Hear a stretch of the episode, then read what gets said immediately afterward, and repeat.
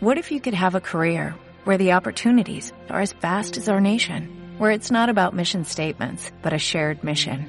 At U.S. Customs and Border Protection, we go beyond to protect more than borders, from ship to shore, air to ground, cities to local communities. CBP agents and officers are keeping people safe. Join U.S. Customs and Border Protection and go beyond for something far greater than yourself. Learn more at cbp.gov/careers.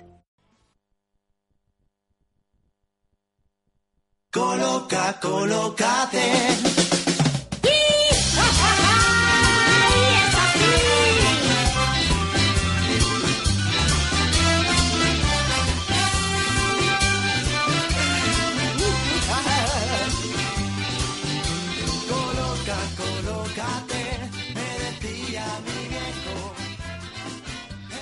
Bueno, pues ya estamos aquí de vuelta. Estoy escuchando de fondo a Rocío, estoy escuchando de fondo a Olga. Está, está la gente viene resabiada hoy. Estamos Hola. revolucionados. Hoy, hoy viene la gente resabiada de una manera.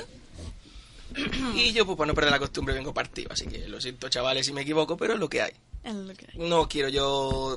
Por cierto, no he dicho ni hola siquiera, ¿verdad? Buenos días estaría bien. ¿Verdad? Es que soy mal educado. No, para eso estoy. Yo ya he dicho buenos días. Mm. Bueno, pues buenos días. Hoy es lunes, cuando pasan 7 minutos de las 11. Sabéis que me gusta a mí muchísimo. Y bueno, vamos con el lío porque tenemos muchísimas, muchísimas, muchísimas cosas. Entonces, vamos saludando. Eh, Olga, buenos días. Hola, buenos días. A ti ya no te digo nada, tú sabes cómo funciona esto. Vale, hola. pues os informo de nuevo de que nos podéis encontrar a través de las redes sociales, de Facebook, Twitter, que podéis contactar con nosotros a través de nuestro blog, eh, colocateuja.blogspot.com o consultarnos lo que os dé la gana a través de nuestro correo electrónico colocate.ujaen.gmail.com o contactar con nosotros en directo aquí a través del chat de Uniradio o el teléfono 953 21 32 33. Y dicho queda. Lo echabais de mano, ¿eh? Sí, sabes tú que sí. Una cosa. Me encanta imitarte, sí, una cosa que. Bueno, Rocío, Rocío Gay, que luego dice. Y reitero lo de Gay, porque luego dice que el apellido no lo digo, entonces. Buenos días, buenos Lo días. digo muchas veces. Bueno, Rocío, ¿qué nos vas a contar tú hoy? Hoy en el área de sexualidad vamos a hablar sobre el virus del papiloma humano. Mm, Yo os contaré Pues cómo muy va. bien. es que mi resumen es muy No, escueto. no, sí, sí, ya veo que estáis, estáis mejorando la capacidad de síntesis Sí, sí, de una sí. manera. Vamos, una cosa. Tengo a Sergio ahí, que lo he visto bostezando antes. Tú sí que vienes partido. Ah, ¿eh? que hace sueño, hace sueño. ¿Hace sueño? Bueno, tú vas a sección de drogas. Pues yo voy a hablar de drogas. Bien. Qué raro. En la sección de drogas. En la sección de drogas. Impresionante. Sí, sí. Una cosa... Interesante documento, sí. Eh, estupendo. ¿Ya está? Ya está. Ah, no quiero hacer spoiler, así que... Vale, pues ahí se queda. Vale, y hoy además, pues, os presentamos un fichaje nuevo. Estamos, estamos que lo tiramos. Sonia, buenos días. Buenos días. Vale. ¿Qué nos va a contar hoy, Sonia? Pues voy a hablar sobre las medidas coercitivas en salud mental, sobre los internamientos involuntarios y otras formas. Mm, Bueno, Vale, eso te iba a preguntar, digo, coercitivo. ¿Eso en español? sí, bueno, ahora dentro de un ratito. Vale, no, no, no voy a destripar. Yo soy muy de, de destripar secciones, ya lo verás. Así que esto... Bueno, pues nada, pues rápido, rápido, rápido, vamos empezando. Entonces, si os parece, pues como el lunes por la mañana, pues un poquillo de sexualidad, que eso es salud siempre.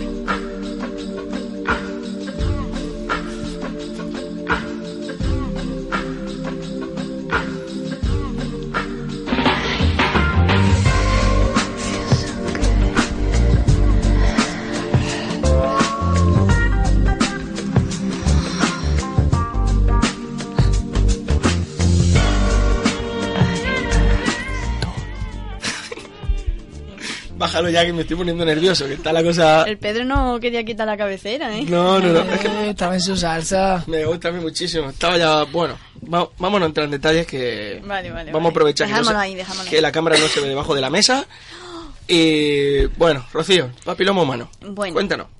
Pues os preguntaréis, ¿qué es el virus del papiloma humano? Oh, Dios Pues mío. yo lo voy a explicar. ¿Qué será? Bueno, son un grupo diverso de virus de ADN perteneciente a la familia de los papilomaviridae.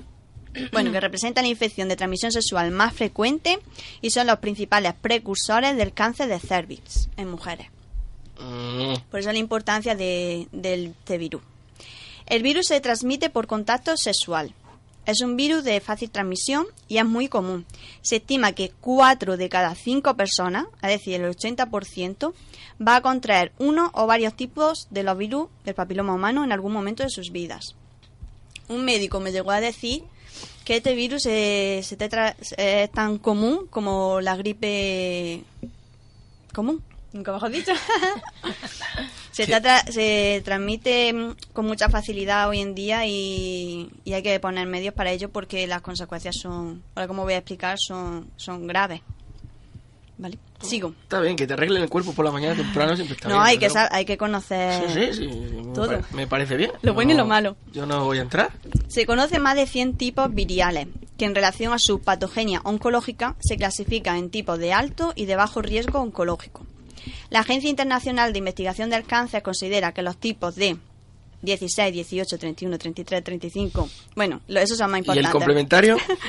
Son carcinógenos para los humanos de tipo de alto riesgo y, y luego están los de bajo riesgo, que es el 6 y el 11. ¿Vale? Y diréis qué significa bajo riesgo y alto riesgo oncológico. Pues voy yo. Los de bajo riesgo generalmente se asocian a lesiones benignas como la verruga y las lesiones de bajo grado. Las verrugas genitales son protuberancias o abultamientos que, des- que se desarrollan en la piel de... El perro está poniendo mal la cara Estoy pasando un mal rato, venga, a ver. venga. en la piel de la zona genital y o anal, que pueden ser de diversos tamaños y suelen tener forma de coliflor. Sí, Uy, es verdad. Si la cuece. pues- Las verrugas se pueden tratar, aunque pueden volver a aparecer si el sistema inmunológico del cuerpo no ha eliminado totalmente el virus. No asustéis, es No, que no, es sí. la realidad, Sí, vamos. sí, sí, lo, lo que refleja mi cara ahora mismo, miedo no es, ¿sabes? No son verruguitas, que te- igual que te puede salir una verruguita en, Excitación, ¿no? Eh, muchas veces te sale en, en los labios, te puede salir en la mano, pues te sale en esa zona y tiene una forma de coliflor. ¿Vale? Y en este caso son benignas. Y se, puede, uy, y se pueden tratar con determinados tratamientos que te indica tu ginecólogo. ¿Vale? El mío, concretamente. Bueno, el tuyo ya. El mío. A ver. Hay que ser ginecólogo y lo he mirado a Pedro, por eso. El hombre. El hombre ¿Se ha no- sentido aludido? Sí, no sé. El hombre vagino es. ¿Pero eso solo sale- no te puede salir hombre o solo mujer? El nombre también. Ah, como, ah, eso ha hecho ginecólogo. pues- Bueno, y urólogo. Médico en general, ¿no? Exacto. Es que es más común en mujeres, pero también se está encontrando en hombres. ¿Vale? Ah, Bueno, y luego están los de alto riesgo. Son alrededor del 15 y los más comunes son el 16 y el 18. Aproximadamente el 70% de los casos de cáncer de cuello de útero en el mundo son producidos por estos virus, por el 16 y el 18. Y también producen verrugas, pero son verrugas malignas. ¿Vale? Entonces tenemos dos tipos de... Hay 100 tipos distintos de este virus y se pueden dividir en los de bajo riesgo, que son las verruguitas que con un tratamiento se suelen eliminar, y los de alto riesgo que suelen generar un, un cáncer un gran cáncer de útero. Y todos van así numerados, ¿no? O sea, del Sí, 1 al 100. sí, sí, están enumerados, están enumerados. Y se distinguen por el número los más perjudiciales y los menos perjudiciales. Luego, generalmente las infecciones eh, ceden espontáneamente en un plazo de unos dos años, pero pueden persistir y producir lesiones precancerosas del cuello uterino que, si no se tratan, pueden evolucionar en unos 20 años en un cáncer. Es decir, el problema de este virus es que no, no todo el mundo sabe que lo tiene. Porque no se manifiesta. Hay en ocasiones que se manifiestan solo con la verruguita o hay ocasiones que no se manifiesta. Entonces, puede que no se manifieste, pero que lo tenga ahí y que a lo largo de unos 10 años sí se manifieste y sean lesiones cancerosas. O puede que se manifieste con la verruguita que se manda el tratamiento y ya está. Vale. Pero lo que pasa es que como no se detecta, no sabe la gente que lo tiene, mantiene relaciones sexuales sin ningún tipo de protección y eso es el problema de que se están transmitiendo eh, en mucha gente, en un porcentaje muy elevado. Ahora voy a entrar en la prevalencia. bueno, la, pre- la prevalencia de la infección por este virus también está asociada a la, a la edad, siendo más alta en la edad inmediata al inicio de las relaciones sexuales, entre los 15 y 25 años de edad, relacionado con el patrón de comportamiento sexual de la comunidad. Posteriormente se reduce eh, entre los 25 y 40 años para estabilizarse a partir de esta edad. ¿Vale? La importancia que le están dando a este virus es que están poniendo unas vacunas para, para prevenir que se desarrolle y que provoque lesiones cancerosas. Son dos tipos de vacunas. Está una que se llama Cervarix, que previene la infección por los dos tipos de virus que causan la mayoría de cáncer, que sería el 16 y el 18. Y luego tenemos Gardasil, que previene la infección también de estos virus y también del 6 y el 11, que son los que causan las verrugas genitales. Vamos, que hay una vacuna que es para los virus que producen el cáncer y otra que es también para, para la verruga, para evitar que se hagan esas verrugas genitales. Se están incluyendo a partir del octubre de 2011. Esta vacuna se ha incluido en el calendario oficial de vacunas para los. Para la- se están vacunando a niñas en principio. Y la varicela se quita. De Como entre dato. 11. ¿Mm? Sí, la de la varicela la van a quitar. Ah, sí. Mm. Pues eh, no lo sabía yo. Pues esta la han incluido entre niñas de 11 a 14 años. Se, se va a hacer una vacuna obligatoria para porque como se está viendo que, que la incidencia y la prevalencia está siendo muy elevada, pues para evitar que, que tenga esas consecuencias, sobre todo por el cáncer el cáncer de útero, ¿vale? Luego se ponen tres inyecciones una, luego eh, la segunda se pone al mes o a los dos meses de la primera y la tercera a los seis meses de la segunda. ¿Vale? Y bueno, A ver, ¿puedes repetir eso? Despacio. vale, te ponen una inyección. A los dos o tres meses, o al mes o a los dos meses te ponen una segunda inyección. Y a los seis meses de la segunda te ponen una tercera. Mm, Ahora sí. Ah, de la segunda inyección. Ahora sí. Ay, Ahora sí, que esto que me lo ha dicho. No sé si es que lo ha dicho me- muy rápido. Yo, yo- total, que a mí las cuentas no me salían. Vale, ya... Ahora sí, ahora sí me salen. Bueno, y os preguntaréis, una duda muy... Oh, Dios mío. ¿Esta vacuna es eficaz? Bueno, Me pregunto Pues- yo. Bueno, se- como se está de- es del 2011, desde que se ha empezado a utilizar esta vacuna, pues los datos no son muy... mm, Siempre los estudios se tienen que hacer a más largo plazo, entonces no son muy concluyentes. Entonces, dice que para los virus 16 y 18, como hemos visto, que son los de alto riesgo, sí se está teniendo más eficacia. Lo importante, lo importante es que se vacune a la niña sobre la edad de los 11 a los 14 años. Que si se vacuna a posterior, que nunca hayan tenido relaciones sexuales. Es lo, lo importante para que esta vacuna sea lo más eficaz posible. ¿Eso se ha quedado clarico? Sí, sí. Bueno, y también os preguntaréis, ¿cómo se diagnostica esto? Yo tengo otra pregunta, Este pero virus. igual no viene ahí. O sea, ¿la, la vacuna es la misma para todos los tipos de, de virus o cada tiene una vacuna específica para Lo he cada...? explicado antes. Ahora mismo se ha... Es que estaba pendiente de otra cosa, perdón. Sí, me he dado cuenta. Porque había, había un error técnico que ya lo explicaré después, Vaya, no me lo esperaba. ¿vale? Y bueno, sí, perdón. Solo se han desarrollado dos vacunas, ahora mismo, Vale. para prevenir. Vale, vale, pues ya ¿Vale? está. Esa la otra vez, anda. No, no, da igual, da igual. Sigue, Luego sigue. te, oyes el programa. Sí, luego después os de récord. O si no, como vamos a hacer un post, Ah, vale, Vale. luego... lo lees. Ay, Lo mío. puedes consultar en nuestro blog, Pedro. Qué duro es ser yo.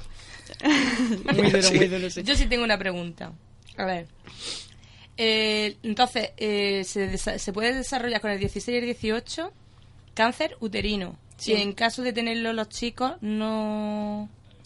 No, Eso eh, tiene todo el pintón que No, no. de, de útero no, desde luego. No, no. Pero no se ha probado que se, se desarrolle algún tipo de cáncer. en- lo que se ha visto en hombres no ha sido el cáncer. Lo que se ha visto en hombres es que Es le verruga. sale la, la verruga. Vale. Y verrugas muy... Interesante la pregunta, ¿sí o no? Sí, claro. Sí, Hombre, yo he supuesto lo del útero, no digo, pero a lo mejor otra parte. No, sí, eso Por es eso verdad, sí, es verdad. estas vacunas se han desarrollado solo para niñas. Vale, vale. Por eso Por decía, pero el- vamos a ver que en ellos no desarrolla nada, ¿no? No, eso Es es que lo, no- lo que... Además, a los hombres les suelen salir las verrugas, ¿vale? Pero es menos común que le, que le salgan. El hombre es menos común que tenga sintomatología leve, es menos común. Mm. Por eso también el hombre no sabe que lo tiene, que lo puede tener. Bueno, pero lo puede contagiar. Claro que lo Exacto, puede por contagiar. eso. Entonces igual también es buena idea que vacunar a los niños. No. Eh, Sí, sí, a ver. Sí, lo contagian. Claro, pa- para evitar el Pero- contagio. Contagia. Pero si no lo han hecho, por algo será. Es que ahora mismo, ya te digo, llevan Por la años- tela, por la tela. Porque la investigación está... Llevan dos bajo años con... Porque eso vale dinero. Sí, le puedo decir algo. A ver, ñe, ñe. Bueno, eh, ¿cómo podemos diagnosticar si tenemos el virus o no? Pues con citologías cervicovaginales. Hay una, una un tipo de citología específica que se llama colposcopia, que es una citología más específica. Y luego un estudio ana- anatom- anatomatopatólogico. Si quieres que te ayude, Vamos. hola. No, no. Yo puedo decir la mitad de la palabra y la otra mitad tú. que este estudio es de las muestras que se sacan en la citología y en la colposcopia, pues ver si, si ese virus est- está en esa eso. No Si está, ahí, Vamos. si está o no está. Exacto, Vale. ¿vale? ¿Qué pasa? Que yo también, estas pruebas de diagnóstico eh, solo se hacen mm, si tienes alguna sintomatología, por ejemplo, una verruga. A lo mejor tú te encuentras una verruga, vas al médico y te hacen la prueba, pero si no, no te hacen ningún tipo de prueba. Vamos, que, que es muy difícil que tú digas, mira que he tenido relaciones sexuales con no sé qué, que puede que tenga el virus, me puedo hacer la prueba. Es muy difícil que te la, que te la hagan. Entonces, en una citología normal que te hace el ginecólogo de revisión no, no sale. Bueno, la tienes que... mm, hay médicos, yo por lo que me han dicho, que hay médicos... Hay médicos que me han dicho que una citología normal sale y hay médicos, bueno, el ginecólogo me ha dicho que hay que hacer una citología más específica. Que la citología normal te puede salir o no, pero la citología más específica seguro que si lo tienes te sale. ¿Me explico? Sí. Me explico, ¿no? Que para el virus siempre hay que hacer una citología más específica para, para saber con certeza que lo tienes. ¿Vale? Y bueno, ya los tratamientos ya son muy específicos, tampoco voy a entrar en ello. Hay cuando se desarrolla un... El problema es que si desarrolla un, un cáncer de, de útero o un cáncer de cuello de útero, pues las consecuencias pues muchas veces tienen que ser extraer esa parte, bueno, ya es muy muy dura. Eh, vamos, una intervención Claro. con quimio y todo eso, vamos. Que lo que quería hablar de, de este tema es por la importancia de eso, de que mm, mantener, si mantenemos relaciones sexuales, siempre usar preservativo para evitar el contagio de, de este tipo de virus y si incluso teniendo una pareja estable, a lo mejor la pareja estable ha tenido relaciones con otra persona que tenía el virus te lo puede contagiar, que, que hay que tener mucho cuidado y que este virus, bueno, que puede mm, puede que sean solo lesiones benignas, pero que, que puede tener consecuencias más graves. Si tenéis alguna otra duda que Mm, puedan... Yo que claro, si se supone, vamos a ver. Si la idea es, La idea es... sí. esto es, no sabes que lo tienes y lo estás contagiando, ¿no? Hmm. Pues hay que ser un poco topo para decir, no, pues hasta que no tengas verrugas no te voy a hacer la prueba. No, tampoco... Entonces- Si el problema es ese. Si el problema estamos de acuerdo que es ese. Joder. Pero si... A ver, el problema... Bueno, el usar... la- el único método... Mi antico- ginecólogo no lo haría, desde luego. El único método para no contagiarlo es el uso de- del preservativo. Para no, no contagiar este tipo de virus. Pero es muy difícil, por lo mejor eh, hay aquí alguien que lo tenga y no, lo, no tiene manifestaciones ninguna y se lo contagia a otra persona. Pues el problema de, que se, de la alta incidencia que está habiendo con, con este tipo de, de virus. Ya, pero también hay otra vía, que es precisamente esa, la detección precoz y todo, bla, bla, bla. Pues bla. es que claro, como ya te digo, como llevan dos o tres años con ello, pues por lo menos ya han puesto las vacunas, en lo de las niñas, que bueno, que quiera o no, si, lo, si en algún momento de su vida lo contraen, no puede eh, el desarrollar el cáncer es menos probable, que es la consecuencia más, más grave de este tipo de virus. Ya, pero si tú lo que quieres es frenar el contagio, Pues mira, Frenarlo eso hacemos una lista de, de recomendaciones para el ministerio desde aquí y se le proponen cosas. si la ministra de Salud quiere hablar conmigo, yo estoy dispuesto, que me llame, que yo le daré cita cuando buenamente pueda. Seguro. Eso, que estamos de tarea. Y que yo tengo una agenda muy complicada de cuadrar, pero bueno, si, si quiere quedar un domingo, aunque sea, pues ya está. Los domingos trabajan los ministros, ¿no? Sí. y como ha dicho José, sí, sí. Entonces, bueno, en Por lo menos madruga. Bueno, que por lo menos se está Sí, bueno. trabajando, se está trabajando en esto que es importante. Y ya habrá más avances y ya, bueno, pues. Vale. Bueno. Mejor un poquito que nada, ¿no? A ver. Mientras sí o mientras no, lo importante es que vamos a ponernos condón y vamos a ir previniendo por lo menos cada uno. Sobre todo con la gente que realmente no conoce o... Y que aunque lo conozca. o sea, Por eso. que- No, te quieres decir. Luego, hijo, eso.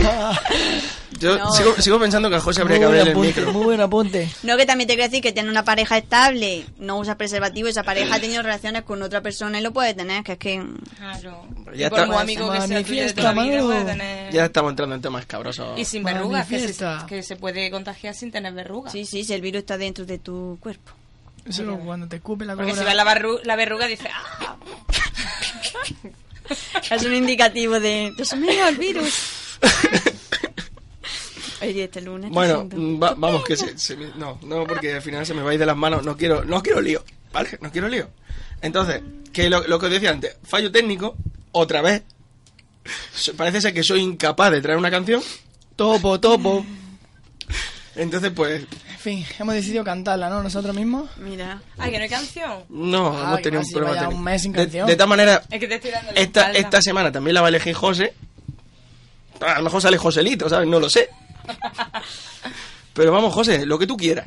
Tú dale ahí. Vamos a echarlo. Puedo volver, puedo callar, puedo forzar la realidad, puedo doler, puedo arrasar, puedo sentir que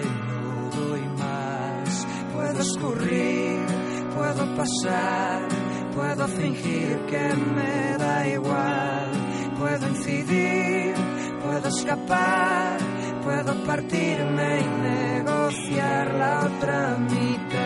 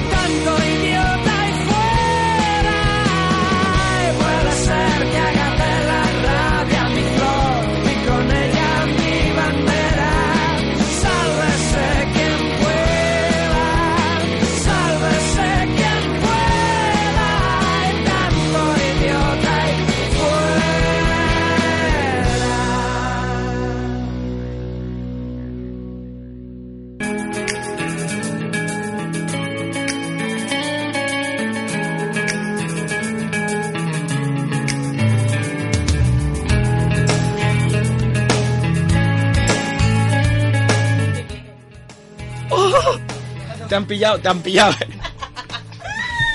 bueno, pues aunque esto sea una cocina, vamos a tirar con salud mental, porque me gusta a mí, ¿sabes? Por despistar. Por la cabecera de salud mental mola. Por des- la, la cabecera de salud mental es un poco inquietante. Solían Pues, molar más las canciones cuando eran de verdad. Esta, esta es la cabecera de salud mental, que es bastante inquietante, la verdad.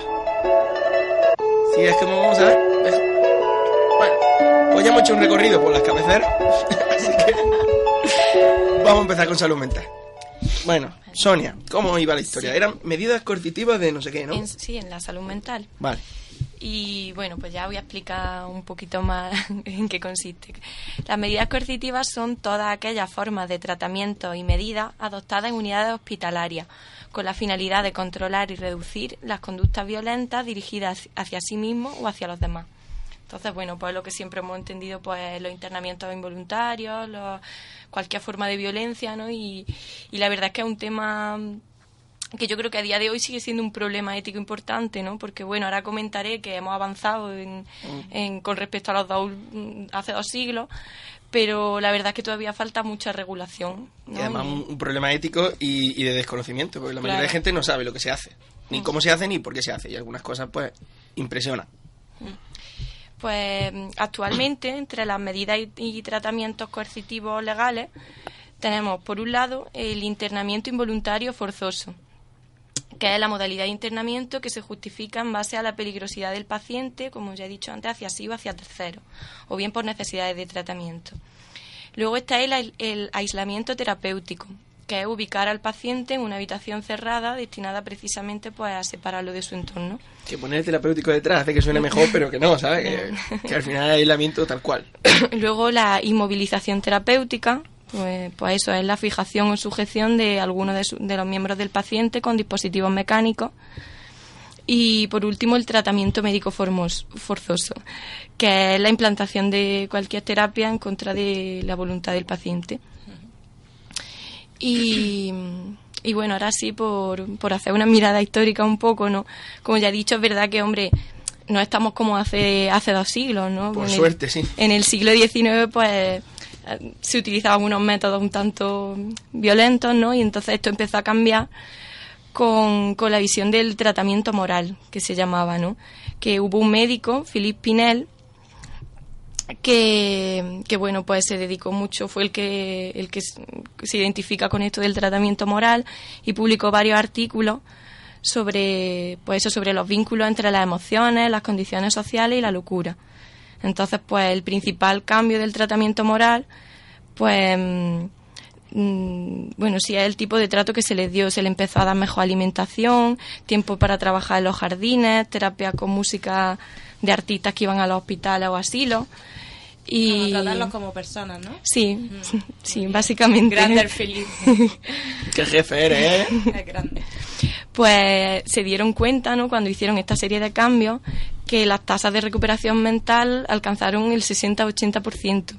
Se dieron cuenta, pues, de que había algo mm, que, que conseguía cambios en, en los pacientes.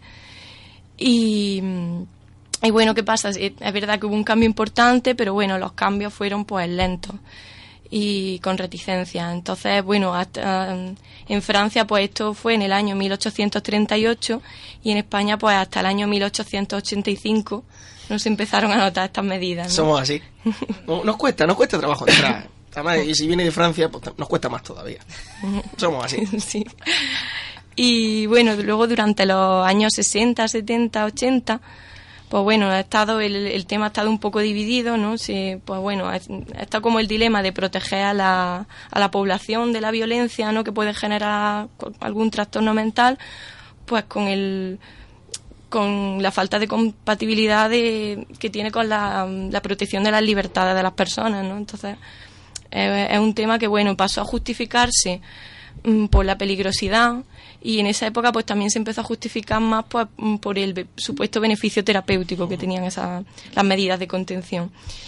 Sin embargo, pues eh, durante esta época, eso, los 70, por ahí, pues se hicieron muchos estudios y los resultados pues no eran uniformes y a, menudo han, han entrado en contradicción.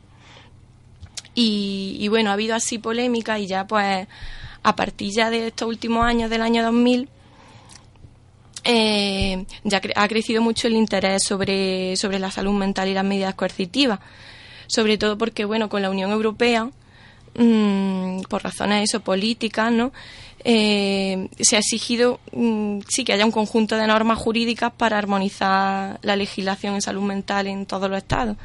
Entonces hubo un, un estudio muy significativo que fue el estudio Eunomia, en el que participaron 12 países, Alemania, Italia, Reino Unido, Grecia, España, Suecia, Bulgaria, República Checa, Lituania, Polonia, Eslovaquia e Israel.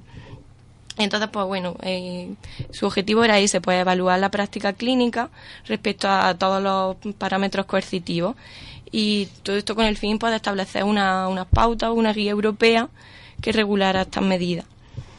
Entonces, bueno, el- el principal problema que tuvo esto es que, claro, medir las medidas coercitivas es como un parámetro un poco mm, complicado.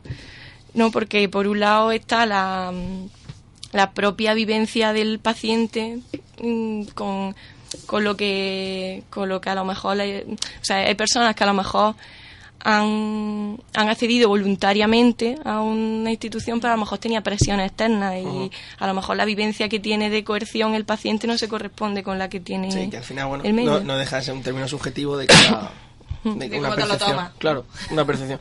Bueno, habrá quien le, junte- que le guste que le aten, ¿sabes? Esto es como todo. Sí, sí. O sea, que al final gente para todo.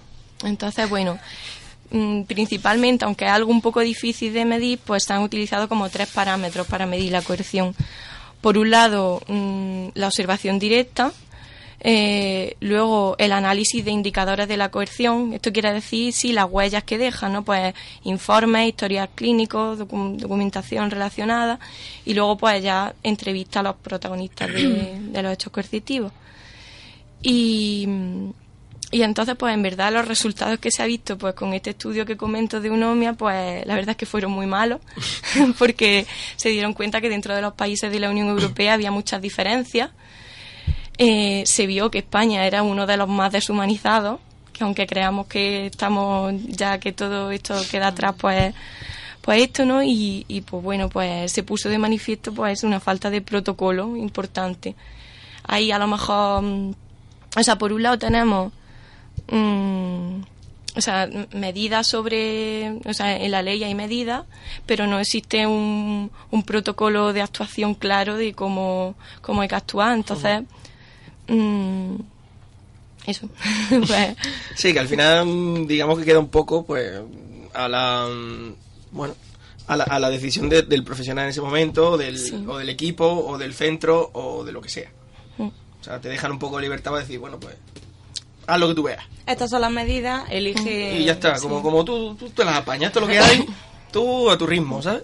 Yo he encontrado, bueno, unos los 10 principios de intervención, pero bueno, como digo, son 10 principios, no 10 leyes, 10 normas. Entonces, Ah, Son como sugerencias, ¿no? Sí, Tú, pero- Si quieres lo cumple y si no lo cumple, pues tampoco pasa sí, nada. pero bueno, ya lo, lo voy a comentar ya que los tengo aquí, que son, bueno, el pri- principio de respeto a la dignidad personal, luego principio de legalidad, principio de necesidad e indicación terapéutica, eh, principio de congruencia y proporcionalidad, que bueno, esto quiere decir que sí que ha de ser mm, congruente, que ha de emplearse en circunstancias Sí. excepcionales y proporcional al riesgo que haya. Que no se te puede ir la mano, que no tiene que ser gratuito, ese tipo de cosas. Luego, principio de prohibición de exceso o menor rest- restricción, es decir, que se aplique la medida, o sea, lo- que sea lo menos restrictivo posible.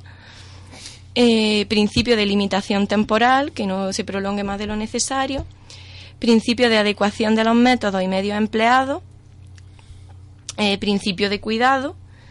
Principio de documentación de actuaciones, que eso, pues que esté todo documentado, todo, toda intervención.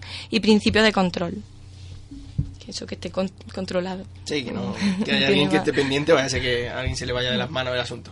Sí, y bueno, pues como he dicho, eso, los principios están para cumplirlos y, y yo, eso, mi, mi reflexión personal que hago con esto es que, que hace falta más, más legislación y más, más control de Sí, porque lo- los principios no dejan de ser muy generales no. y muy dejados a Y- tu buen sí, hacer. Y que además en plan de decir, mira, que, que lo tienes que hacer así, pero oye, que si no lo haces, que tampoco pasa nada, ¿sabes? Que tú... Y muy relativo. El Como tú control. veas. Control. mm, sí, Claro. ¿Qué es el control? Claro, que son, son amplios y son difusos, entonces ahí pues, pues lo puedes interpretar de 25.000 maneras distintas, entonces eso se tiene que notar. Así que, bueno, ya está. Ya está. Bueno, si queréis puedo hablar. Sí, claro. Sí, también tengo, bueno, pues en la misma línea que los principios, también tengo aquí de, de torres y, barri- y barrios que establecen una serie de requisitos, ¿no? Que consideran que serían serían también una garantía para para el paciente que se somete, ¿no? Entonces que solo se aplicara cuando se mm, una intervención coercitiva cuando se cumplieran estos requisitos, que son pues que el sujeto tenga un trastorno mental, que el trastorno mental debe, debe ser de entidad, que es precisa una evaluación clínica que identifique con claridad los indicios y los síntomas, que las condiciones personales representen un riesgo significativo de daño grave para sí o para otros, que mm, el- tanto el tratamiento como el internamiento tengan un objetivo terapéutico, que no haya disponible otro medio menos restrictivo y que, ah, bueno, que la opinión del paciente sea tenida en consideración y que la intervención sea en, en beneficio directo de la persona. Pedro está así como dudando. No, lo que pasa es que lo de la opinión del paciente, pues habrá trastornos que sí Hombre, y habrá trastornos Claro, que claro, no. por eso habla de, de ser tenida en consideración. Yo creo que tú se trata de, de eso, de tener en cuenta las preferencias del paciente, pero hombre, Porque precisamente trastornos como, en función de lo que se pueda. sobre todo los trastornos psicóticos, la esquizofrenia y eso, una de las características es precisamente eso, que no hay no hay conciencia de enfermedad. Entonces, claro, te va a decir, no, no, a mí es que esto no me hace falta y aquí el loco eres tú, ¿sabes? Que yo estoy estupendamente. Entonces, al final, pues sí, bueno, no dejan de ser recomendaciones y bueno, Claro, sí, por eso dice tener, ser tenida en consideración. Yo creo que tampoco se trata de... De hacerle caso a todo. Claro. Si aquí entra el, el- el debate, es que yo creo que es un tema bastante complicado Claro. entre eso. Claro. Pero bueno, Claro, de todas maneras lo que pasa que sí hay veces que, que es completamente necesario. O sea, Mm. muchas veces, pues, en casos como eso, precisamente, de falta de ausencia de enfermedad, o sea, de mm, conciencia de enfermedad, pues claro, o sea, mm, él no se va a querer medicar o él no se va a querer, no va a querer ir a tratamiento, no va- pero es que si no, Mm. Yo creo que es más a lo mejor en, en momentos concretos, en brotes agudos, en Mm, cosas así. Es, es cierto que, hombre, en- mm, hace falta a veces Claro, es medidas de este tipo, pero, Claro. pero. Y más si son eso, pues con, que en- en con brote- violencia, con autolesiones o temas Lo que pasa es que también siempre que sale el tema, me gusta a mí aclararlo, que estos tipos de enfermos no son violentos como tales. No, no, eso. A ver, Entonces- que tienen crisis aguda. Tienen crisis agudas que pueden ser violentas o no. O no. Entonces, igual, pues, casos de violencia, pues hay uno de cada, yo qué sé, un montón de casos. Lo que pasa que, claro, a lo que se le da publicidad y a lo Sí, que es es, verdad, pues es son verdad. ese tipo de casos. Pero que realmente no, no son tan violentos ni son... Estadísticamente más violencia en personas sin trastorno que con trastorno. Así que. Por eso, o sea, a mí me gusta siempre que sale el tema. Pues, pues yo mucha de la información que he sacado la he sacado de un blog que se llama Tira los muros. Y, y la verdad es que tiene también mucho que ver con esto que dices, de la- habla mucho de la estigmatización de los Claro. enfermos mentales y de así que si estáis interesados pues recomiendo también que, Ah, pues que lo mira. busquéis ese blog que está pues, muy bien. Pues ya sabéis, a buscarlo también. Y además que sí, es que es un tema que, que bueno, cuando se trata con determinado tipo de enfermedades mentales, sobre todo, pues sí, es una cosa que se encuentra. Y nos pasa a todos, ¿eh? Y nos pasa a todos, lo que pasa es que ya una vez que, que tratas con ellos y los ves, pues te das cuenta de que las cosas no son así. Pero nos pasa a todos porque, bueno, digamos que tenemos, que tenemos ese Porque lo desconocido también Claro.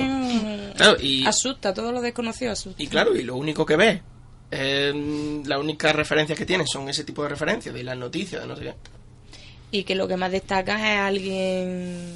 O sea, esa noticia. Sí. es lo que destaca, es lo que te llama la atención. El que mm, un esquizofrénico esté totalmente adaptado a la sociedad no llama la atención, no, Sí. no se palpa, no se ve. ¿no? Por eso. A, a veces el morbo es lo que, Claro. lo que llama. Y así estamos como estamos. Claro. Es que al final pues estamos como estamos. Te estoy viendo nervioso, Sergio, ¿qué pasa? No. Que tiene ganas de hablar. Ya ya. está Soy deseando. sirena, David, soy en sirena y aire, ¿verdad? A veces no lo oigo. Sí, sí, sí. Es que estás hablando de esquizofrenia, estoy viendo sirena, aire, digo, ¿qué está pasando? aquí? Tampoco, la verdad es que Sergio está un poco... ¿Me herida conceptiva? a, a mí desde luego me tiene atemorizado, ¿sabes? Una cosa que... Sí, sí, sí. Bueno, en fin, pues vamos a dejar que Sergio hable un ratico, ¿no? Los chavales. Gracias, Sonia. Tú sabes que puedes meter baza cuando tú quieras. Vale. Y venga, José, dale.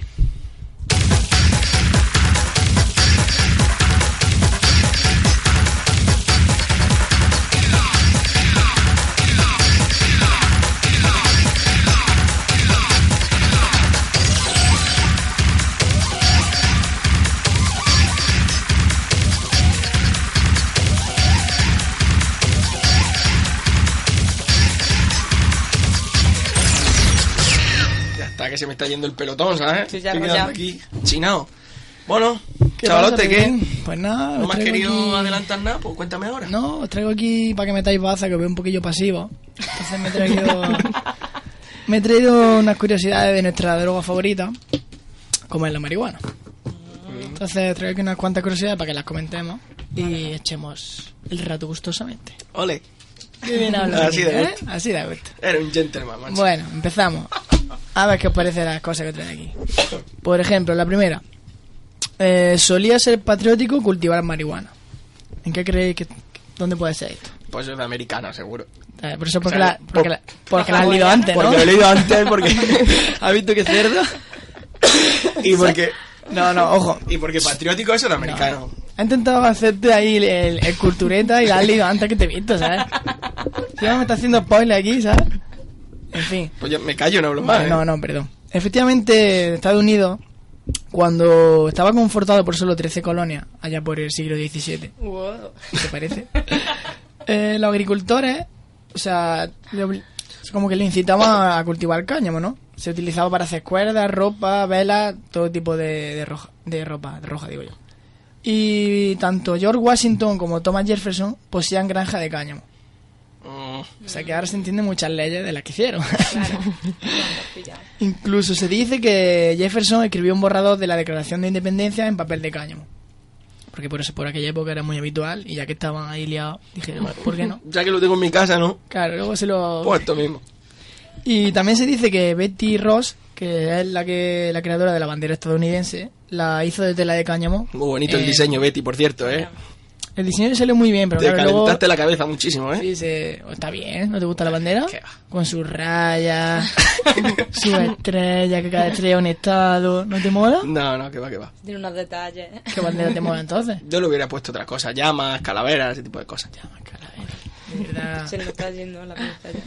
Y en fin, que se entienden muchas leyes que hicieron por aquel entonces, como rollo de en Florida está prohibido que los patos lleven sombrero. Leyes que están vigentes hoy en día. Sí, sí, en serio. Que el otro día leí un artículo de leyes absurdas y hay unas cosas que dice, ¿por qué lo hicieron? Además, creo que está prohibido aparcar las jirafas delante de un banco. No, pero está- creo que está prohibido. Sí, eso también es verdad. sí, sí, sí. Es verdad. O ir a, a otro estado con no sé cuántas jirafas también. Sí, o una cosa así. Practicar sexo con animales en público. Ah, en plan, en privado no. No, lo que pasa es que cuando lo prohíben es porque ha pasado, ¿sabes? Claro, claro, claro, es lo más jodido. Lo que pasa es que cada estado es un mundo. O sea que tened cuidado cuando vayáis a América. Leeros las leyes. Muy importante. Y si lleváis jirafas, ya sabéis que más de una no. Eso, de poquito a poquito. En fin, bueno, seguimos. Eh, el gobierno de Estados Unidos utilizó la marihuana para combatir a los nazis. Eh, ¿Cómo crees que lo hicieron? No, no sé. Lo drogaron. Se le tiraban a puñado al ojo. Aviones de hierba, ¿no? Cayendo. De fogata. No, a ver, durante, durante la Segunda Guerra Mundial, Estados Unidos produjo una película llamada Hemp for Victory, Ole. traducida es La calada por la victoria, eh, alabando los... o no, eso ya que cada uno lo busque si quiere. Eh, alabando los muchos usos del cáñamo y alentando a, lo- a los agricultores a cultivarlo para ayudar en el esfuerzo de la guerra. Es decir, que hicieron una película que se la distribuyeron a los nazis, rollo, la marihuana es muy útil para la guerra, para que los soldados fueran fumados. Creo que no dio muchos resultados. No salió muy bien la cosa, ¿no? Imagino que no son tan tontos, claro. Y la existencia de la película fue negada, o sea, decían que no existía, que era mentira, pero en el mil- 1989 el defensor de la marihuana, Jack Herrer, buen título, eh, donó una copia en VHS a la biblioteca del Congreso. Tampoco se tiró mucho el hombre. ¿Sabes para qué va a hacer? En fin. Estaba ahí al lado, vivía al lado. Y dijo, "Ah, qué No, mismo". claro. El defensor de la marihuana como el defensor del pueblo, pues siempre hay uno por ahí. Eh, a ver, la, ma- la marihuana médica ha existido desde hace miles de años. Esto creo que sí, lo conocemos, ¿no? Hemos hablado varias veces de ello. Y de hecho siempre se, se sitúa en la antigua China. Eh, la planta conocida como ma. Tampoco sé que hablaron mucho. Eh, y su uso como alimento, combustible, que no sé la verdad, combustible. Yo no quiero ni imaginármelo. Y más teniendo en cuenta que fue hace, bueno, Combustible. Sí, no sé a qué se referiría. Ropa, medicina eh, en el 6000 antes de Cristo, o sea que combustible no puede ser en coches ni ningún tipo de vehículo motorizado. Vale, o sea que naves espaciales no son. Imagino que com- a lo mejor Vale. combustible se verá volar y eso, pero... Eh, la referencia más antigua existente a la marihuana medicinal se remonta al, al 2637 a.C., cuando el emperador rojo Shen Nun escribió el clásico de las raíces y hierbas del divino granjero. Mm, Es decir, un listado de propiedades medicinales de diferentes hierbas, entre ellos la ma, que es marihuana, eh, para, aliviar, para aliviar el re- reumatismo y el dolor de gota. Vamos, que te calmaba lo suyo y dijo, hombre, pues está muy bien la hierba esta. Y aquí en los libros está el orégano, la marihuana y el Está, romero. está entre el orégano y el romero, ¿no? Claro, como es del mismo color. Claro. Y... Clasificado por color. Claro, hombre, pues ya son- a ver, Los chinos de todas las letras que escriben, no, Claro. muy- muy Que no, no le cabía más, le cabían tres por página y ahí se quedó. Y para el año 2 después de Cristo, Juan Tuo, esto me lo puede inventar si quieres, pero, pero lo pone, lo pone. Juan Tuo es recordado por haber utilizado Ma Yo, que es la planta hembra, que es la que realmente se fuma. No sé si lo sabré que la- Sí. las machos no valen para fumar. Y el vino tinto, como una anestesia mientras realizaba cirugía dolorosa. No pone, pero seguramente murió al que, al que, al que estaba operando, ¿sabes? Lo fumo, lo emborracho. Bueno, pues murió el hombre, pues no, no, no, no, mucha... pero que Pero, pero eso se lo daba al paciente o se lo tomaba Eso se te iba a decir que, que no sé si se lo da al paciente, claro. Hombre, Ah. para anestesiarlo Claro, claro, sería, para- ¿no? incluyendo injer- injertos de órganos. O sea que por muy fumado que vayas, si te rajan a lo mejor lo siento un poco. Y, Botas de sangre, e ¿no? incisiones en la espalda, para operar en la espalda y cosas de eso. Oh, joder. Total. Y por cierto, ¿sabéis de dónde viene el nombre de marihuana? No. Yo no quiero decir nada, ¿sabes? No, dilo, venga. Esto no, no te da tiempo a leerlo, sí. No, pero si la planta esta china se llama Ma, Más. pues tendrá que venir de ahí. Claro, bueno, o no. Si cada uno le pone su nombre. ¿no? Juana. El Juan este le puso más, pero a lo mejor le había puesto Po, no sé. En fin, hay una gran cantidad de especulación que realmente que no se sabe, básicamente. Ya, ya, sé lo que significa, gracias. Ahora estoy, estoy con cara rara, digo, habrá que explicárselo. Como para, a priori parece fácil meter una canción en un pen, ¿sabes? Pero tras cuatro programas consecutivos que no lo has conseguido, digo, a lo mejor no sé lo que es especulación. Claro. Eh, vale, el nombre de marihuana viene de, de un híbrido entre María y Juana. Ay, que fino soy. Que tiene todo el pintón, claro. Términos de argot para una prostituta. También se usaba para... Una marihuana era una prostituta o, o la planta. Mm. Otra teoría también es que, que estas son teorías, al fin de cuentas cada uno se inventa su teoría y si cuela, pues cuela, si no, pues nada. De, de la palabra maraguanco, que significa planta embriagante. Pinta esa, ¿no? Sí, bueno, es que no sé, depende, marihuana, marihuana, no sé. Marihuana. Y eso fue, sí, lo, le pusieron en 1873 y la planta fue conocida ya como cannabis o cáñamo. Entonces ya se... A la planta se le conoce como cannabis o cáñamo, pero luego ya cada uno le llama, no sé, tiene mil nombres. Por ejemplo, hierba, kush, wed, cohete, mota... ¿Qué nombre que queréis? ¿Tú cómo la conoces? Yo hierba en tu caso, la- el sin resto no me suena. hierba, porque es muy típico, como, como le diría. Pues María. María. ¿Tú? María. no, todo el mundo María, ¿no? A ver, ¿por qué la llaman droga? Un informe de Estados Unidos estimó que el cat... Sí, no. Sí, sí, sí. 14 que lo he mal. El 14,4 millones de estadounidenses habían fumado marihuana al menos durante un periodo de prueba de un mes. Un estudio realizado en 2006 surgió, sugirió que la marihuana es el cultivo que produce mayor cantidad de dinero efectivo en los Estados Unidos. 35,8 millones. ¿Qué te parece? Bien, me parece estupendo. Yo En qué sé.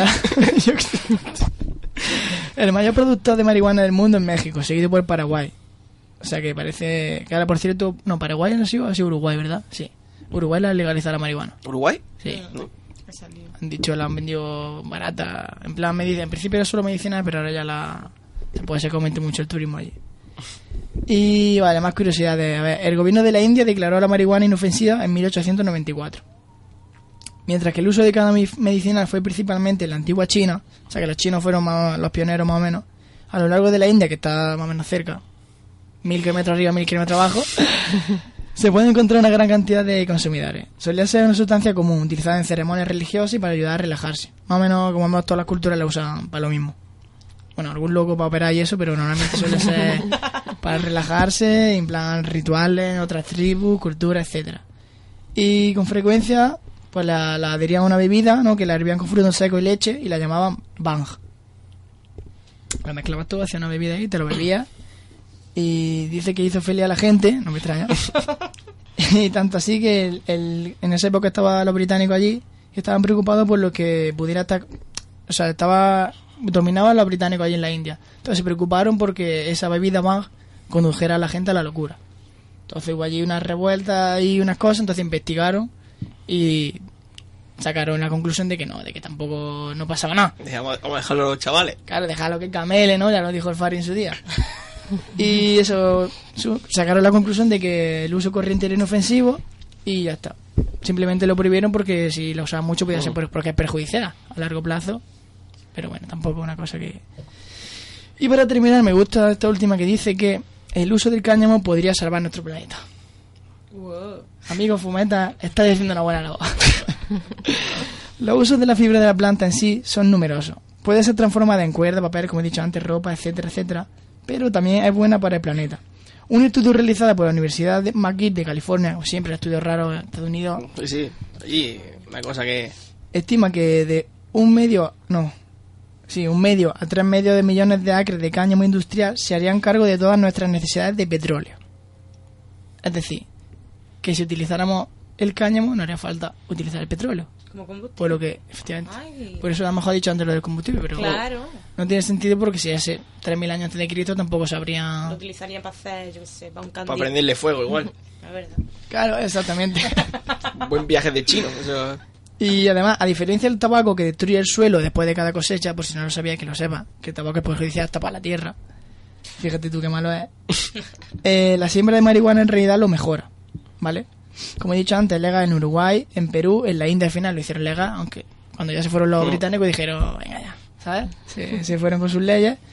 Eh, e incluso en Irán, donde se cultiva para alimento y combustible. En Irán En también. Irán algunas cosas no, son muy restrictivos, pero para otras no tanto. País de contraste, Irán, sí. A lo que les da la gana. Y en Holanda también, que eso más o menos lo sabemos ¿no? Que- Y aparte de eso, de salvar el planeta que no destruye, dice que la legalización generaría miles de puestos de trabajo, reduciría el hambre en el mundo, aunque es un poco contradictorio, porque fumar da mucha hambre, disminuirían los gases del efecto invernadero y ayudaría a las personas a lidiar con el dolor de diferentes enfermedades. Y ahí se queda eso. Por una parte, hombre, lo del combustible a lo mejor no es tan locura, lo que pasa es que... Pasa que estando las petrolíferas por medio. Ya, pero si, te- de si desde un principio se hubieran dedicado a... Lo que pasa es que si te ponen a producir cáñamo para... Se supone que para combustible también se va a ir una parte para no combustible. Mm. Entonces, un- Y a lo mejor saca más dinero a la parte no combustible. Ya, pero si...